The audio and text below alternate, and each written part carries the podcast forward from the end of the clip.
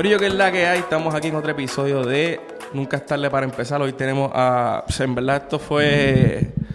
En verdad fue bien gracioso porque Juan me texteó ahí con un asunto que tenía por acá por, por, por Madrid. Yo Un dije, favorcito, un favorcito. Papi, relax, relax, no sé qué, unas llaves, bla, bla, bla. Y de repente le dije, mira, Juan, yo estoy ahí como que tengo un baby del o sea, el podcast, que los que están viendo ahora en YouTube saben lo que, lo que estoy haciendo, el, el- el formato que estoy teniendo. Y yo creo que es una buena oportunidad para, en verdad, entrevista, como lo quieras llamar, a mí es más como que hablar un poquito sobre la música, sobre el trasfondo tuyo, co- que eh, para mí es un poquito surreal ver todo lo que ha lo que has logrado o sea ya quiero arrancar con eso y de sopetón todo lo que todo lo que ha pasado en tu vida pero quiero también dejarle saber a toda la gente que me está siguiendo verdad Dale a la campanita sígueme en todas las redes sociales como Quique Serrano PR Juan, Juan Vélez, ya ustedes lo conocen, no voy a ¿verdad? darle esta, darle esta, todo el- yo creo que todo lo- toda Latinoamérica, y yo creo que hasta gran parte de Europa saben quién es Juan Vélez. Eh, para mí es un placer tenerte y, y gracias por, por venir para acá. Estamos aquí en el Café Dieli, en Madrid. Súper loco de que esto esté pasando, pero estamos aquí. Super hermano, qué bueno verte, encontrarte, que hacía un rato que Yeah. no, no hablábamos. Sí. Eh, mano, y para contarle la historia a la gente, de Full, verdad, full. es como que yo llegaba un poquito después del check-in del Airbnb, pues Yeah. tú sabes que algunos Airbnb pues, tú ya puedes llegar ya. cuando quieras y vas y entras, pero Y no pasa nada. este Airbnb, pues, no habíamos visto que había una hora para el check-in, entonces yo dije, wow, ¿y cómo yo voy a pasar la noche si yo llego después? Y entonces eh, yo dije, déjame ver si hay alguien en Madrid de confianza eh, que yo pueda eh, delegar eso. Y entonces ya ustedes saben, ahí apareció Quique. Yo dije, con pues, la dale, capa, vamos para con la- encima. Con la capa. Ey, guau. Yo- Y fue y busco las llavecitas, mano, y después, mm, de verdad, me, me- me salvaste la vida por lo menos para esa noche, pues si a tener que buscar Literal, un hotel literal, y, literal, hubiese y la cosa. papelón. Pero yo creo que de eso se trata, mano. Sí, sí, sí. De, de- de- de- Full. no importa el tiempo que pase o cuán lejos esté la gente, siempre hay gente con la que una- uno puede contar. Literalmente. Eso es lo que hay. No, papi, para eso estamos. Estamos aquí vacilando. Así que si vienes para Madrid y estás perdido, me tiras ahí en las redes sociales. No, pero vacilón, vacilón. Verá, Juan, este, estuve ahí chequeando. Yo, te conozco ya, obviamente, por.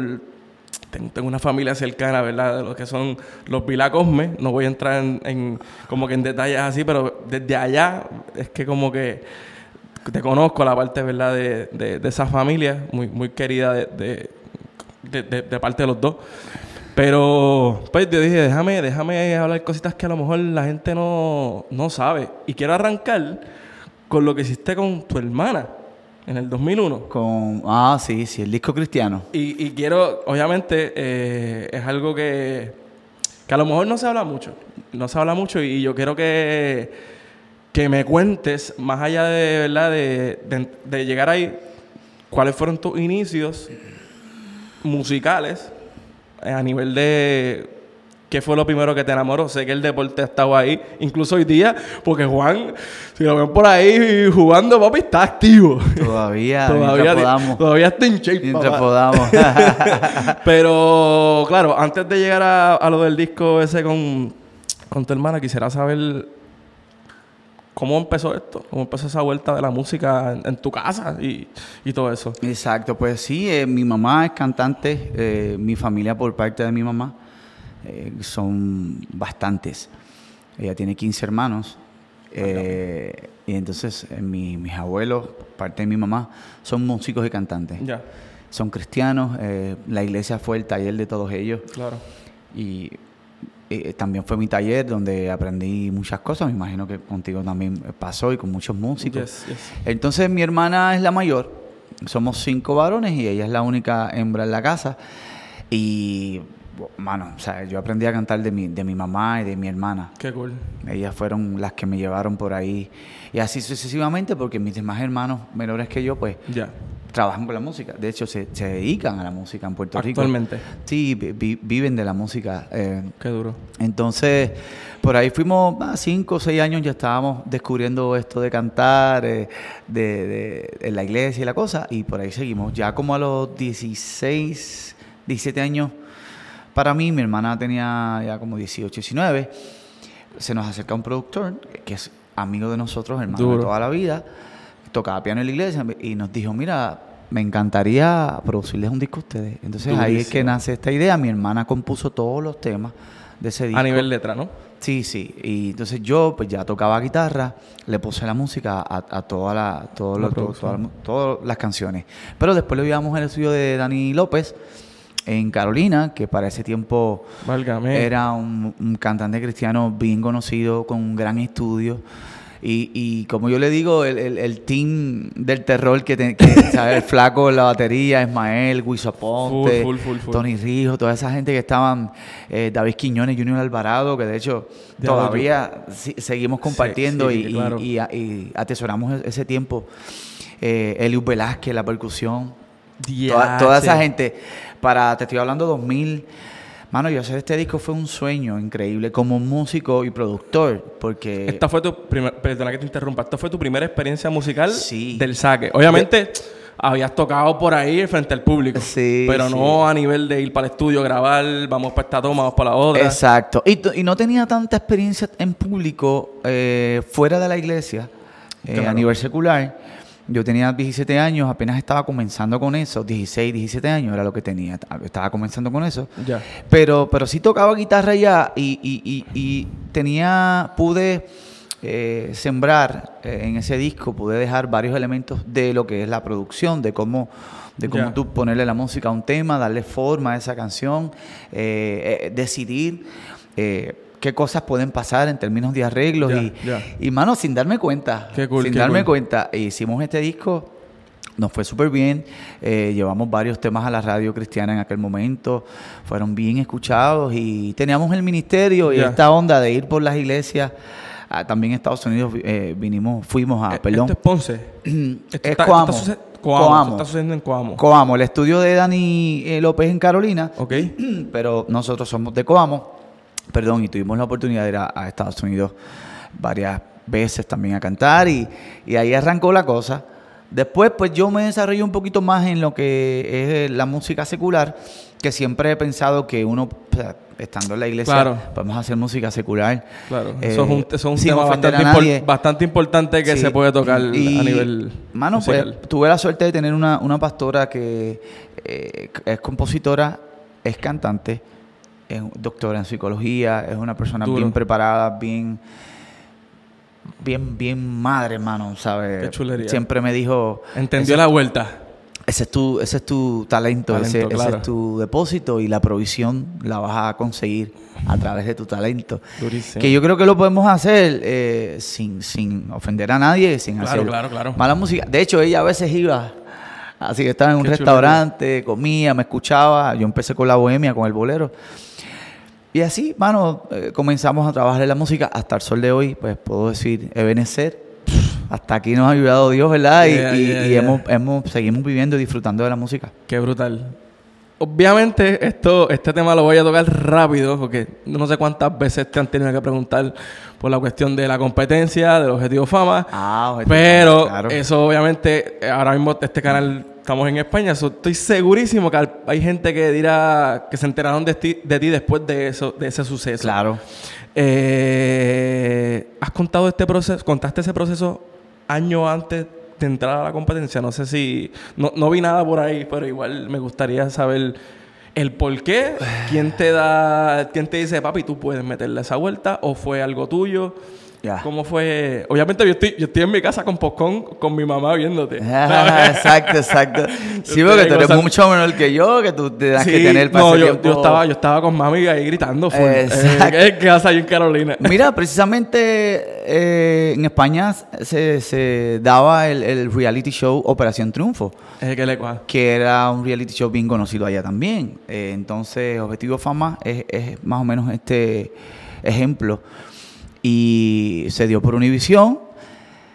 Ya llevaba varios años. Yo fui, el primer año fue Yanina, que fue más local en Puerto Rico, cantantes de Puerto Rico. Ganó Yanina. Y entonces eso eh, se vio bastante en Puerto Rico. Claro. Entonces el próximo año yo fui a audicionar. Ya. No me eligieron, pero, pues, mano, eh, la pasé cañón. conocí un montón de gente. Claro, claro, la Y gracias por todo, pero conocí un montón de gente y eso para mí era una experiencia increíble.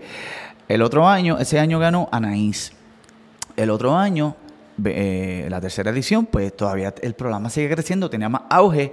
Y yo dije, ok, pues voy a audicionar otra vez. Entonces fui a audicionar, no me eligieron. Entonces ese año ganó Marlon. Ya, che, malo. Entonces yo llegaba a la final de las audiciones siempre, pero hasta ahí llegaba. Ese año ganó Marlon. Entonces después... Wow, qué throwback. Yo estoy aquí ahora mismo Sí, viendo todo eso. 2006. Entonces después yo, yo ya para el 2000, 2006, en la, en la En la- Navidad la- por ahí, que era que empezaban las audiciones para el 2007, para arrancar el programa en enero de 2007, pues eh, ya yo estaba trabajando mucho en la, en la calle. calle. eh, o sea, mucho, mucho, mucho. eh, Cuando decimos en la calle, nos referimos a que ya estaba tocando, o sea, porque hay gente que a lo mejor pueda... haciendo los guisos, las actividades. tocar, los bolos. Muchas, muchas cosas. ¿sabes? Yo de jueves a domingo, miércoles a domingo estaba haciendo cosas, generando buen dinero. Ya. Yo decía, pues mira, pues ok, pues, Vamos a ver. pues dale, pues no voy más nada para Objetivo Fama. Entonces una vez estaba trabajando en, en el Viejo San Juan, en un evento que hacía Ramón Vázquez que se llamaba el Culinary Fest, el Sofo. Ya, Brother, pues allí... allí en el mismo medio. Yo estaba en una de las tarimitas ahí en la calle Fortaleza, en el viejo San Juan, tocando con Nestali Ortiz, con Cándido Reyes, con Rolando Coto, y yo pues me iba por allí con un guirito y, y cantaba de todo. Este, y me acuerdo que una señora eh, ya un poquito, no sé, podía tener sus 80 años, que estaba por ahí. Porque- eh, ya era un... Saludable, sí, sí, sí, mayor. Entonces, saludable, de estas que, que le gusta siempre disfrutar la vida, pasó por allí y me hizo, mira muchacho, ¿por qué tú no vas al programa ese de, de, Uy, de- los que están cantando? Los que están ahí. Una cosa, porque estaba bien pegado el Sí, sí, sí. Mano, y yo que no tenía pensado ir ese año a audicionar, Dijiste. ese día ella me lo dijo de una forma tan convincente que hizo que yo lo entendiera, que es lo que pasa en la vida. Muchas veces tienen que venir personas a darnos mensajes Claro. contundentes para que nosotros podamos entender y creer Claro, qué es lo que caigamos, qué, Claro. cuál es el talento que tenemos. Y me acuerdo que ese día yo, con 20 pesos en el bolsillo, con medio tanque de gasolina, miré a Nestalí y le dije, oye Nestalí, la audición es mañana, era un viernes, la audición es mañana sábado, es la última, es la Intel de Rexville. Al garete. De ahí Ahí en arriba, de Bayamón, ¿no? Bayamón. Y Nestalí vive por ahí y me dijo, pues mira, precisamente yo vivo por ahí, Nestalí Padre, que es uno de los mejores cuatristas en Puerto Rico, bien respetado. Oh, yes, oh, me dice, sígueme que yo te voy a, estoy hablando a las 12 de la noche, después que Sí, ya después terminamos del, de después del tocar". piso ya... Y, y yo dije, pues dale, yo te sigo. Entonces, precisamente yo tenía que seguirlo porque Objetivo Fama tiene un auge tan fuerte que la gente llegaba a la audición de sábado, ya viernes. Habían personas allí. Al Cuando yo llegué a la Inter, habían 100 personas apuntadas. Yo hice el 102, 103, una cosa así. Gente allí acampando ¡Qué para el otro día. Entonces la audición era a las 8 de la mañana, yo fui, me apunté, fui por un date por allí, comí algo, qué sé yo, y entonces este, me quedé durmiendo en, en el carro. La gente piensa que esto es fácil. La gente sí. piensa que, ¿sabes? Tú contándome esto yo digo, la gente no tiene idea de lo que, de la vuelta que tiene, que hay que Sí, hacer y todo este proceso tedioso y todas las, todas las interioridades que a lo mejor uno no ve, ¿entiendes? Uno está viendo el espectáculo, pero uno, tú como artista allí tuvo que ser también costoso, ¿no? Sí, a el nivel, proceso. A nivel, a nivel vida, a nivel familiar. sí, sí. Sí, que no sí. sé, no sé si, si pasó eso en, en- en tu caso. Sí, no, eh, por lo menos yo pues he sido bastante independiente y siempre con el respaldo de, de mi familia, de, de- de mi mamá y todo. Pero fue, fue, fue complicado porque pues yo tuve que ir a esa audición, quedarme durmiendo toda la noche, audicionar aquel día sin saber si íbamos...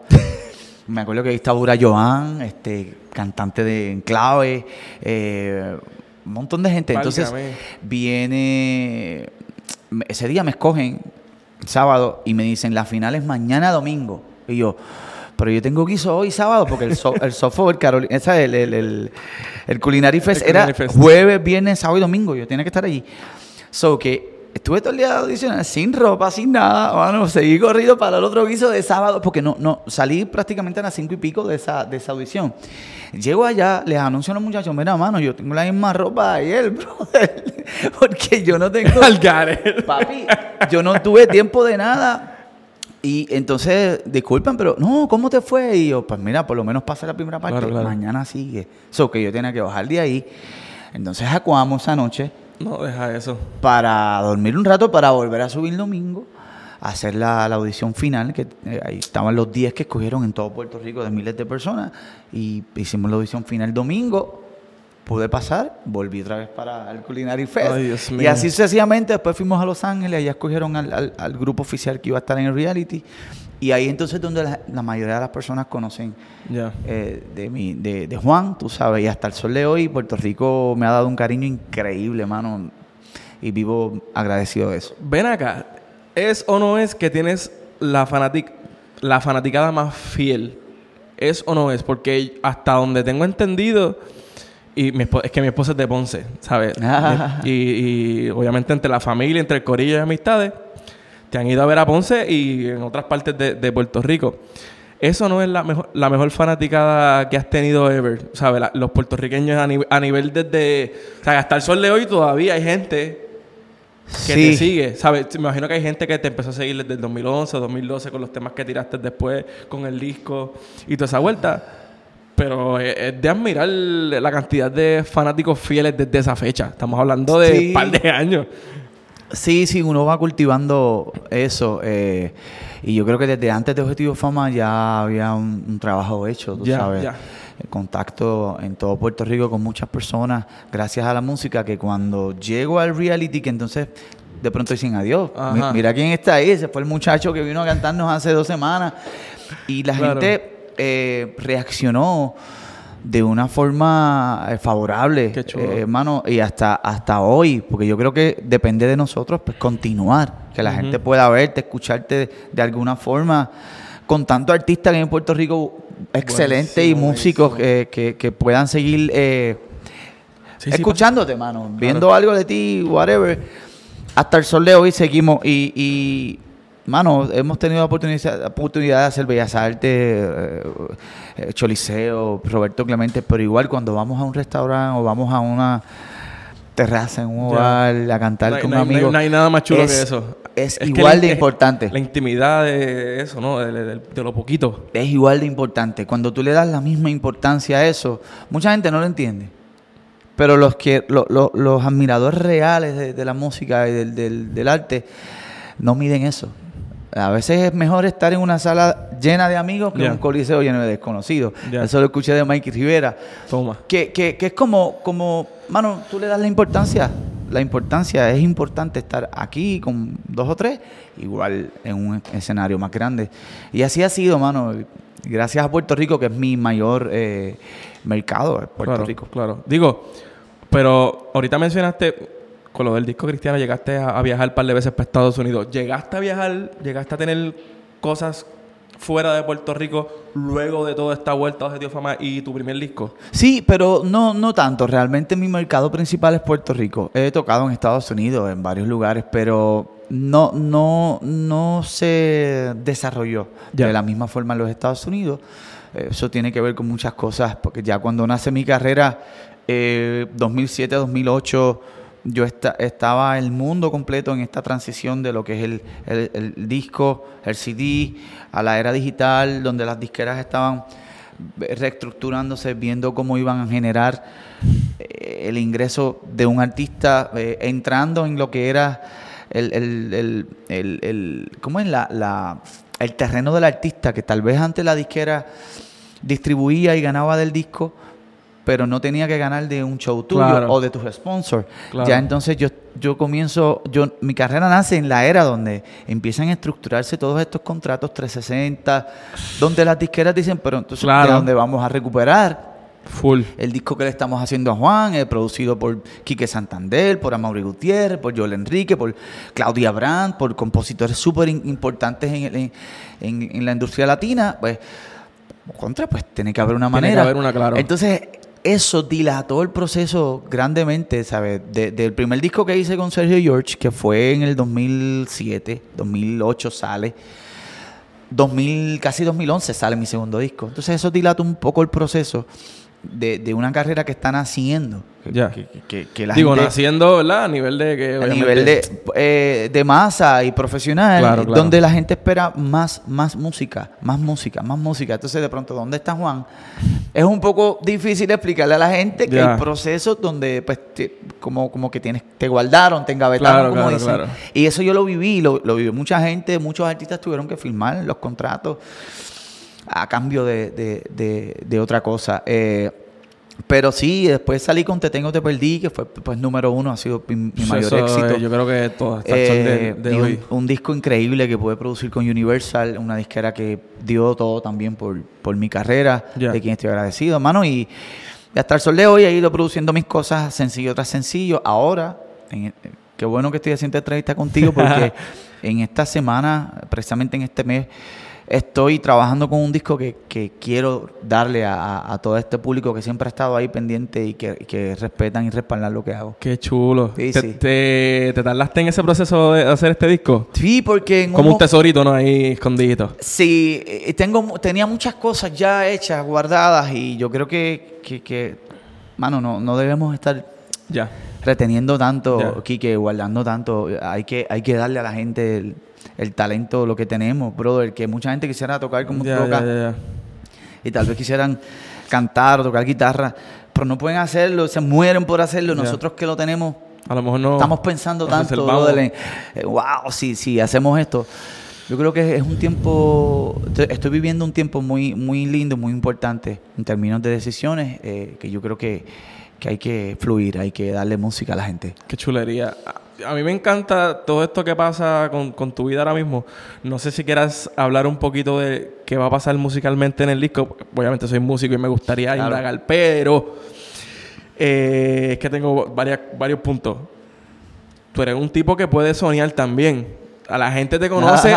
oye, la gente te conoce, por lo menos mi mamá, digo, mi mamá y mi papá es como que, papi es más, más salsero, qué sé yo, como que te ha visto ya en, tarima y me dice como que, yo, ahí el Juan está dando lo suyo. Pero ¿dónde, claro, dónde nace la parte rumbera tuya? ¿Dónde, que si el guirito, que si a tocar con Ramón? A, también tiene la parte de lo que son los power ballads, que es lo que te caracteriza, pero yo sé que también metes tu salsita, que, que sabes que tienes, un- tienes una gran cantidad. Vayan a Spotify y escuchen lo, lo que Hay tienes, un Juan. par de temas, sí, sí, sí. Pues mira, yo te diría que yo creo que esa es una de las cosas que me caracteriza. eh, amar la versatilidad. Am- amar eso. Porque no es fácil tú, tú coger varios conceptos y, y proponerlos, venderlos, ofrecerlos. Porque la- las personas están acostumbradas a, a una cosa, a, a- a lo- a la objetividad. A, que este artista hace esto, pero es difícil verlo en otros géneros. Por eso tú ves que tú sabes, el que hace baladas, hace casi siempre baladas, el que hace salsa.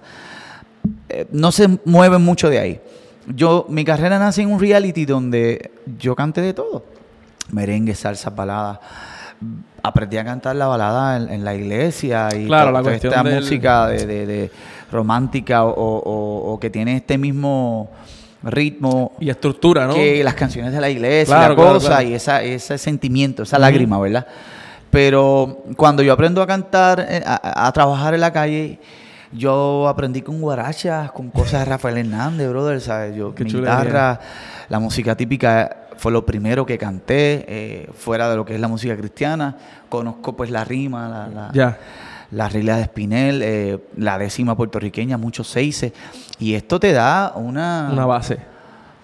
Unas habilidades y una capacidad porque es, es, es, es complejo la, la décima. Eh, está, está chabón. eh, eh, sí, eh, tocar guitarra en lo típico es, es otro mundo. Y la cantidad de seises que hay, y Eh, cómo se tocan, eso está... Exacto. Entonces después aprendo, o sea, mano, aprendo a tocar en la calle con personas como Perito Guzmán, como Candido Reyes, brother, como Rolando, como Nestalí, Cacho Montalvo. Estas personas que en Puerto Rico son bien importantes en el aspecto importante. cultural. Súper Yo tuve la bendición de de unirme a sus conjuntos y a sus proyectos y, y- y comenzar a, a hacer el son de la loma, cachita, lo que hacemos siempre. claro. Entonces ahí tú vas entendiendo la cosa como, como- de dónde es que ¿De viene. dónde viene la Antes vuelta? de ir a una tarima con Willy Rosario, cantar otra cosa, que Claro. Eh, y agradezco ese proceso en el cual aprendí mucho en restaurantes, en hoteles. Eh, de ahí sale el amor por la salsa, pero oye, no, no soy nacido y criado en la salsa como muchos compañeros de nosotros. Claro, claro, claro, claro. Tú sabes que, que- que conocen todo eso. No, pero he ido aprendiendo. Me gustaría tener más talleres. Porque la salsa es como la matemática, bro. Tú tienes que practicar esto. Esto aquí no informa. Pero, pero Juan, tú estás haciendo lo tuyo, ¿sabes? El taller lo estás haciendo. lo hago. El que, te, el que, o sea, los fletes de la vida, que, que estamos viendo lo que Flete, haces, exacto. ¿sabes? Tú haces tus boditas, haces tu Sí, hago, hago actividades, pero casi siempre la salsa que hago en este tipo de eventos es una salsa un poco más comercial, por no decir fácil. Porque Te no- entiendo, no, te es el entiendo. término. Sé, sé- sé la vuelta, la pero vuelta un poco más comercial, hay que hacerla como está en el disco, que debe ser, porque pues estamos en un... Claro, claro. Pero de pronto tú sabes hacer algo de chamaco, de Ya, Willy, ya, de, ya, de, de- de Ponceña, Sí, sí, más. algo del combo, pero más, qué sé yo. Entonces esa es la oportunidad. eh, y no, no es lo mismo. Tú sabes, ese taller de estar ahí, de, de que el director Claro. es el que va a marcar cuando viene el mambo, claro, no eres tú. Claro, Sigue soñando. Claro. ¿sabes? Tú sabes cómo es esa queda, vuelta. papá, dale por y tú estás soñando y se te están acabando las balas, pero, pero el maestro no va a marcar porque da- dale pa- guapea, como decimos allá. Claro, claro. E- ese taller es bien importante. Ese es el, el taller que, que de pronto yo quisiera tener un rato más, pero yo creo que el tiempo no me da. Porque estoy Ya, haciendo ya. tantas cosas que, que no me da el tiempo. Pero respeto mucho a los salseros. Soy fanático de todos ustedes. Lo- Los voy a ver, a los Carlos García, a los Willitos, Yeah, yeah. a los Pete. Ellos saben que cuentan conmigo, Manolito, todo, todo ese corillo de, de artistas y músicos puertorriqueños. Los respeto y los admiro muchísimo. Qué chulería. Hacho, en verdad, gracias por hacer, por hacer ese hincapié. Eh, ya, ya para cerrar, sé que me hablaste del disco. Eh, so, quiero irme más adelante. Hay metas, hay cositas dentro del corazón de Juan que quieren pasar y que todavía no han pasado. Sé que lo de la salsa a lo mejor puede ser una de ellas, pero si quisieras expresarte un poquito más de eso, en qué cosas, antes de, antes de morirte, pero ¿qué, qué cositas te gustarían hacer? No necesariamente la música, otras cosas, a lo mejor una serie o lo que sea, lo que sea. ¿Qué, qué hay cosas en, en tu corazón que desearías genuinamente hacer? Mira, me, me apasiona eh, la producción musical, me apasiona. Duro. Me gusta, brother, ver, ver el proceso, O sea, dirigir un, un proyecto que no tengas que hacer esta el... idea, ver cómo va cogiendo forma, Nice. eh, ver esta opción. No me gusta. Ver entonces cómo podemos añadir elementos. Ah, ahora sí, estoy llegando a lo que quiero. Este proceso de producir, brother, que es tan Es interesante. brutal, Darle vida a esa, a esa idea. Eso me encanta. Entonces, pero, pero creo que, que hay que prepararse, hay que estudiar, hay que entender ciertas cosas como tú bien lo has hecho, que eres un ejemplo de eso. Me gustaría formalizar eh, eh, mi, mi conocimiento de la música, estudiarlo. Mano, eh, Claro. entender ciertas cosas, poder tal vez arreglar, Arreglar. escribirle una cosa, que ya lo, lo he hecho, pero no es lo mismo yo pues tener que llamarte y decirte, mira, pásame esto, escríbeme. Tengo esta idea. No, brother, me gustaría conocer lo que ustedes están estu- han estudiado por mucho tiempo y tantos músicos y arreglistas puertorriqueños. Yes. Eso yo los respeto muchísimo, bro. Y eso, eso es una de las cosas que quisiera hacer. En estos meses ahora, no te lo puedo decir por aquí, no te lo puedo adelantar, pero viene algo chévere, viene algo chévere, eh, qué sé yo, después si quieres añadirlo eh, a la entrevista o, o cuan- o a la entrevista que tengas más adelante. Ya. Pero, pero te lo voy a dejar saber. No lo puedo decir ahora. Ya está, ya está. Pero súper feliz, mano. De aquí a dos años de pronto volvemos a hacer esto y, y- y te digo, mano, mira, no. Yo estaba bien equivocado. Porque uno va cambiando. Claro, claro, claro. Pero la idea es seguir haciendo música, seguir haciendo esto que, mano, nos apasiona. Es- una bendición poder hacer lo que nos apasiona. Qué brutal. Hacho Juan, gracias. En verdad fue una bendición, un ratito súper chévere que hayas estado aquí. Gracias a ti. Eh, yo dije, aproveché, dije, déjame, eh, ya que, ya que nunca habíamos tenido una conversación así, tan profesional, así, con cámaras y, y micrófonos, dije, yo creo que es un buen momento para hacerlo. Eh, así que gracias a toda la gente que nos están viendo. Eh, antes de terminar, siempre hago este disclaimer de nunca es tarde para empezar y entonces puedes decir cualquier cosita que tenga, por ejemplo, nunca es tarde para empezar este un proyecto. Claro. So, no sé si quisieras tener algo, toda esa juventud que está ahora mismo 14, 15, 16 años que a lo mejor no saben cómo funciona este mundo. Y Sí, sí. a nivel musical o a nivel, eh, ¿verdad? de lo espiritual y lo mental, que hay que estar bien ready, ¿no? Sí, Así que no sé si quisieras decirle, decirle algo a esa, a esa gente, de, de nunca estarle para empezar. No, yo creo que eso se, está súper claro. Eh, mientras tengamos vida, mientras tengamos eh, la salud, las ideas van a estar ahí. Y tenemos muchos ejemplos eh, a, lo largo de la historia de, de- de personas que fueron muy famosos o exitosos en el dinero, depende de cómo midamos eso, ¿verdad? El éxito, eh, que empezaron a una edad, qué sé yo, después de los 50, después de los 40, Mm, mm. después de los 60. Claro. Hay un montón de ejemplos. Y, y- y yo creo que sí. lo importante es que definas eh, tu pasión. Yo creo que lo que nos apasiona nos controla. Bello. Y ahí es donde vemos, bueno, porque es que Dios nos da capacidades para que las capitalicemos, para que Yeah. desarrollemos eso, no para empeñarnos en que en hacer otras cosas. Entonces, eso es lo que a veces nos pasa y me incluyo. Queremos hacer como que otras cosas Mm. que como que no no no, No. no son manos. Dios te dio unas, unas capacidades, elévalas, maximízalas eh, y este mensaje también es para mí. Eh, y, y ese es el compromiso que tengo y nunca es tarde, nunca es tarde para Nunca estarle, comenzar. Corillo, hay que meterle, hay que meterle. Sí, señor. Juan, ¿dónde te seguimos en las redes sociales? Juan Vélez eh, en Instagram, Juan Vélez Oficial, en Facebook como Juan Vélez. Eh, sígame porque es bien importante que usted también vaya, le dé like. Porque a veces la gente te pregunta, Claro. mira, ¿qué tú estás haciendo? y yo le contesto, tú me sigues. Tú me- eh, Me- y, y me, y me dicen, no, no te sigo. Pues, mano, pues, ¿cómo Pues yo puedo llegar a ti? ¿Cómo yo llego a ti, mano? ¿Sabes? ¿Cómo puedo llegar? Este y, y me- y- ahí ellos me miran y me dicen, ¿verdad? Te voy a seguir. Y yo, no, sí. Yo digo, mira, en broma, sígueme. Eh, pa- todo lo que ponga por allí, estés pendiente de lo que estamos haciendo. Igual, los invito a ustedes a que me, me sigan en Instagram y Facebook. Corillo, aquí- a mí me puedes conseguir como Quique Serrano PR, también aquí en la cuenta de YouTube como Quique Serrano PR. Y mi gente, vamos pues, ¿tienes algún evento así en Puerto Rico que la gente vaya a verte prontito, qué sé yo, de aquí un mes o... Era, era lo que te, te Ah, estaba diciendo pues, que pues, Corillo, está ya- por ahí. ya lo Se verán. van a enterar. Ya lo verán, ¿ok? Así que nos vamos viendo, Sí, Corillo, señor. suave. Gracias. Bendiciones. Bendiciones. Ahí está. Gracias.